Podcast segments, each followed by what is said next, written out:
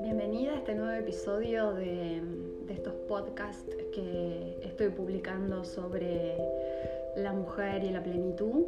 En este caso quería hablar de uno de los permisos que más nos cuesta darnos a las mujeres.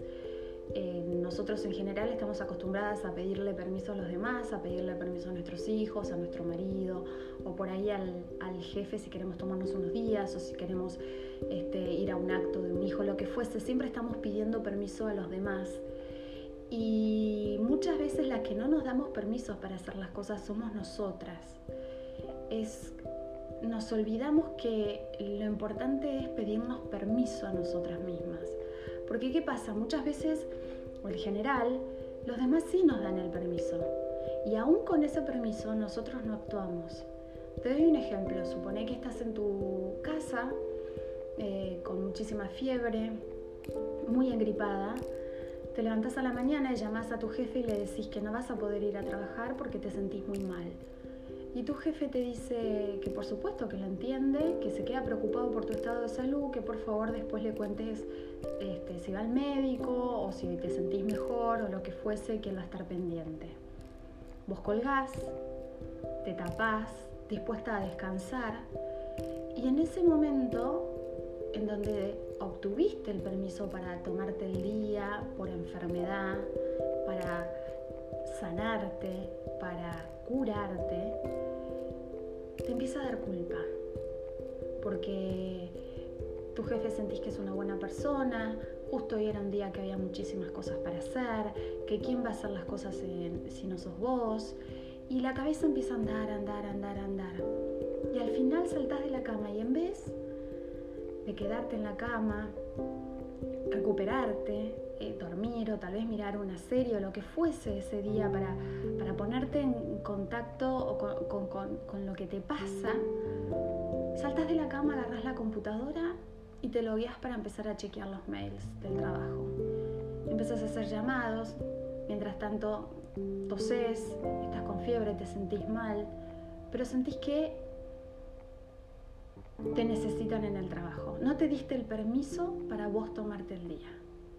Y este, este, este ejemplo, que es, muy, muy simple, nos pasa con un montón de cosas, donde aún teniendo un permiso de los demás, nosotros no nos permitimos hacer lo que queremos, por ejemplo, o las cosas con las que soñamos, o dar vuelta a la página, o cuidarnos, o tomarnos un tiempo para nosotras, o lo que fuese.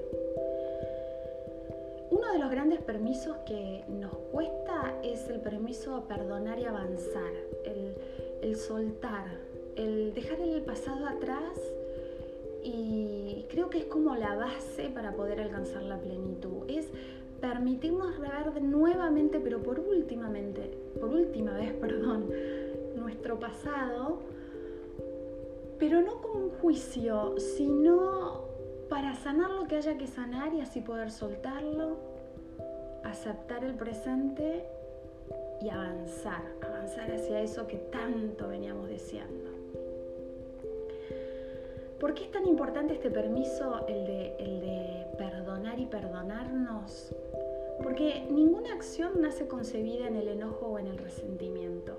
Mientras nosotros tengamos adentro enojo o alguna emoción que tiene que ver con em, el miedo, la tristeza o mismo el resentimiento, desde ahí no podemos pensar con claridad o plantarnos en un futuro alentador. Cada emoción que tenemos es una descarga energética que vibra en determinada frecuencia.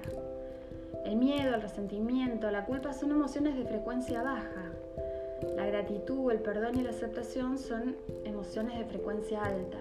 Si yo quiero encarar un futuro o realmente jugarme esta vez por lo que quiero, por ir para adelante, por cumplir ese sueño que hace tanto que tengo o ese proyecto que, que vengo postergando porque no me doy el permiso de prestarle atención, lo primero que tengo que hacer es cerrar con todo el resentimiento, el miedo, el enojo que puedo venir acarreando de mi historia, de mis recuerdos, de gente que se cruzó por mi vida o lo que fuese. Pero ¿sabes por qué? No por, no por perdonar al otro, sino porque según la emoción en la que más tiempo vibres, será lo que más vas a traer energéticamente a tu vida. O sea que si vos vibras en enojo o en resentimiento contra, contra algo que pasó en tu infancia o contra algo que pasó con un socio hace un mes, em, atraes más de lo mismo, estás en una frecuencia energética donde te rodeas de gente que está en la misma, con la misma energía. Entonces, no puedes crecer, no te puedes desarrollar, no puedes desplegarte, te quedas estancada en lo que pasó. Perdonar es aceptar lo que sucedió. Es la diferencia, no es olvidarse, no es ser condescendiente con el otro, es simplemente aceptar que lo que pasó es lo que tenía que pasar y de ahí en más mirar para adelante. Nosotros nos volvemos adictos a las emociones que más habitamos. Y si tenemos venimos acarreando un enojo, un resentimiento de, mucho tiempo, eh, llega un punto donde nos sentimos cómodos sintiendo eso, con todas las consecuencias que trae el estar en una zona de confort en la comodidad, ¿no? Desde la comodidad uno nunca logra nada ni puede alcanzar los sueños, simplemente está cómodo. Uno puede estar cómodo con un par de zapatos que le quedan chicos porque se acostumbra al pie, pero no significa que eso es lo que nos vaya a hacer eh, sentir mejor. Em, entonces la comodidad no es sinónimo de estar bien en muchos casos. Y en este caso uno se siente cómodo conviviendo o acarreando en la espalda todo eso. Es como acostumbrarse, que es una palabra que a mí no, no me gusta. En mi caso, me acuerdo que a raíz de las cosas que habían pasado en mi pasado y en mi historia, en mi infancia, yo tenía contracturas, gastritis, vértigo, tenía rigidez en el cuerpo, tenía un montón de síntomas, empecé con ataques de pánico, vivía todo el día enojada, me levantaba con un nudo en el estómago, con, angustia, como, como con esta sensación de que no hay salida. Y ahí es el momento en el que paré, y dije, hay que soltar todo esto porque es tal el peso que no me deja caminar. Y lo que más me ayudó fue armarme de un kit de emergencia, como digo yo. Me senté un día así, uno de estos días en los que dije basta, declaré basta, no, no, no quiero seguir así, no, no me lo merezco, soy joven, tengo una vida por delante, tengo un montón de sueños, tengo un montón de cosas por hacer. Y me senté con un papel y un lápiz a escribir todas las cosas que me hacían bien. Escribir, por ejemplo, meditar, leer libros de autoayuda, escuchar charlas motivacionales, hacer ejercicio, yoga, pasear por la naturaleza, pintar mandalas. Hice una lista eterna de todas las cosas que, que me gustaban, muchas de las cuales me di cuenta que hace un montón que no hacía. Justo coincidía con el momento en el que yo me empecé a sentir mal en mi vida. Desde ese momento dejé de hacer las cosas que me gustaban. Entonces con esa lista de actividades, en las que también había puesto nadar, este, viajar, la, la tuve pegada siempre cerca de una computadora o de un lugar de trabajo o en algún lugar visible como puede ser el espejo del baño o en la cartera. Y cada vez que caía en esta emocionalidad, la que yo ya era adicta, porque el cuerpo se vuelve adicto a ciertas emociones, y caía en el enojo, en el resentimiento, o caía en el, en el papel de víctima o en la angustia, simplemente miraba la lista y decía, a ver, ¿qué voy a hacer para cambiar el foco de mi emocionalidad? Y me ponía a pintar mandalas, por ejemplo, y me desconectaba o salía a caminar por el parque o daba una vuelta a la manzana o este, hacía algún tipo de ejercicio. Y así empecé a notar que con este kit de emergencia pude empezar a cortar este círculo espiralado que había entre mis emociones, lo que acarreaba, lo, que, lo no resuelto de mi pasado. Pero ojo, esto es solo una etapa del perdonar y avanzar, que es el tener un kit de emergencia para dejar este, cambiar la vibración emocional. Pero después hay otro paso que hay que dar, que también yo lo di en su momento y es un paso simple, lo que pasa que no es fácil, y es comenzar a escribir cartas del perdón. Así como me había hecho una lista de todas las, las cosas que me hacían bien y que me iban a ayudar a cambiar mi emocionalidad, también en ese cuaderno, y por eso te recomiendo que siempre tengas un cuaderno y que escribas todo ahí, porque vas viendo tu evolución, vas aprendiendo de vos, vas viendo qué cosas te sirven, vas ordenando tus ideas.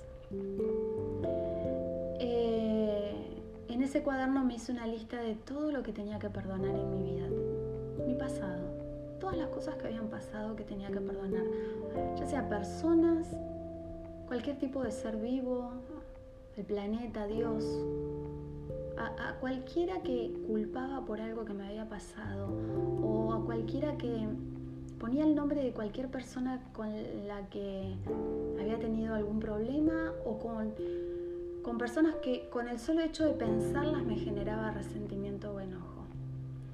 No fue una lista corta, por supuesto, pero empecé a escribir una carta de perdón por cada persona. Y vos me vas a decir, como una carta de perdón? yo no quiero perdonar a fulano o a mengano por lo que me hizo, o no quiero perdonar a mi socio que me estafó el año pasado. No se trata de perdonar por perdonarlo a él. Acordate que perdonar es aceptar lo que sucedió en el pasado como parte de un aprendizaje. Cartas del perdón lo que hacen es darte un espacio Primero para perdonarte y sanar las cosas, porque al fin y al cabo sos vos la que está carreando con todo esto, por más que el otro supuestamente haya hecho la acción, sos vos el que, la que sigue sufriendo. Y, y al perdonar uno acepta un aprendizaje, acepta que de alguna manera eh, eso que sucedió, que tal vez no fue lo ideal, me dejó una enseñanza, pude recuperar herramientas y me trajo a la persona que soy hoy o a la persona o me va a ayudar a convertirme en la persona que me quiero convertir. Entonces un poco la finalidad de las cartas del perdón es esa. Una estructura de una carta de perdón debería empezar con algo así como querido fulano y después contar el hecho, el hecho que te dolió, el hecho que, te marcó, el hecho que seguís cargando en tu vida. Después contar qué aprendiste o qué herramientas desarrollaste y cerrar con una frase como queda perdonado o entiendo que esto es lo que de alguna manera tenía que suceder para, para, para aprender. Una vez que terminaste de escribir la carta, cambias el encabezado y en vez de poner querido fulano, pones tu nombre y también te la lees en voz alta. Porque es importante que también vos aprendas a perdonarte y a sanar por haber elegido tal vez asociarte con ese socio que te estafó o por haber este, contestado cuando alguien te, trató mal y después te sentiste mal por lo que dijiste o lo que fuese, que fuese el episodio que traes para trabajar. Y así vas trabajando la lista, escribiendo todas las cartas del perdón que sean necesarias para que te empieces a sentir más liviana. Lo que curiosamente va a suceder es que te vas a empezar a sentir más liviana vas a empezar a dejar el pasado en el pasado y tu mente va a dejar de estar en el pasado. Y por ahí si te cruzas con esa persona o si te enteras algo de esa persona, no va a salir enojo y resentimiento adentro tuyo. A lo sumo puede salir indiferencia o puede salir algunas veces hasta gratitud por la lección aprendida. Entonces son muy valiosas este, las cartas del perdón para, para tenerlas como primer paso para sanar y así la mente, nuestros pensamientos y nosotras empezamos de una vez por todas a vivir el presente. y a proyectarnos y a soñar en el futuro, creyendo en nuestro potencial. Bueno, eh, vamos a seguir viendo distintos permisos. Hay algunos que son muy desafiantes, como el empezar a permitirnos decir que no, el permitirnos cuidarnos, el permitirnos saber qué queremos, el permitirnos creer que las cosas son posibles, el permitirnos hacer.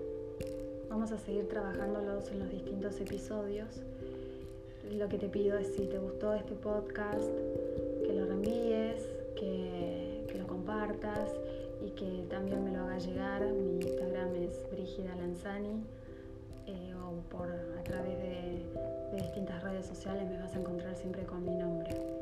Bueno, un placer, muchísimas gracias y que este viaje que recién empiece te haga relleno de energía.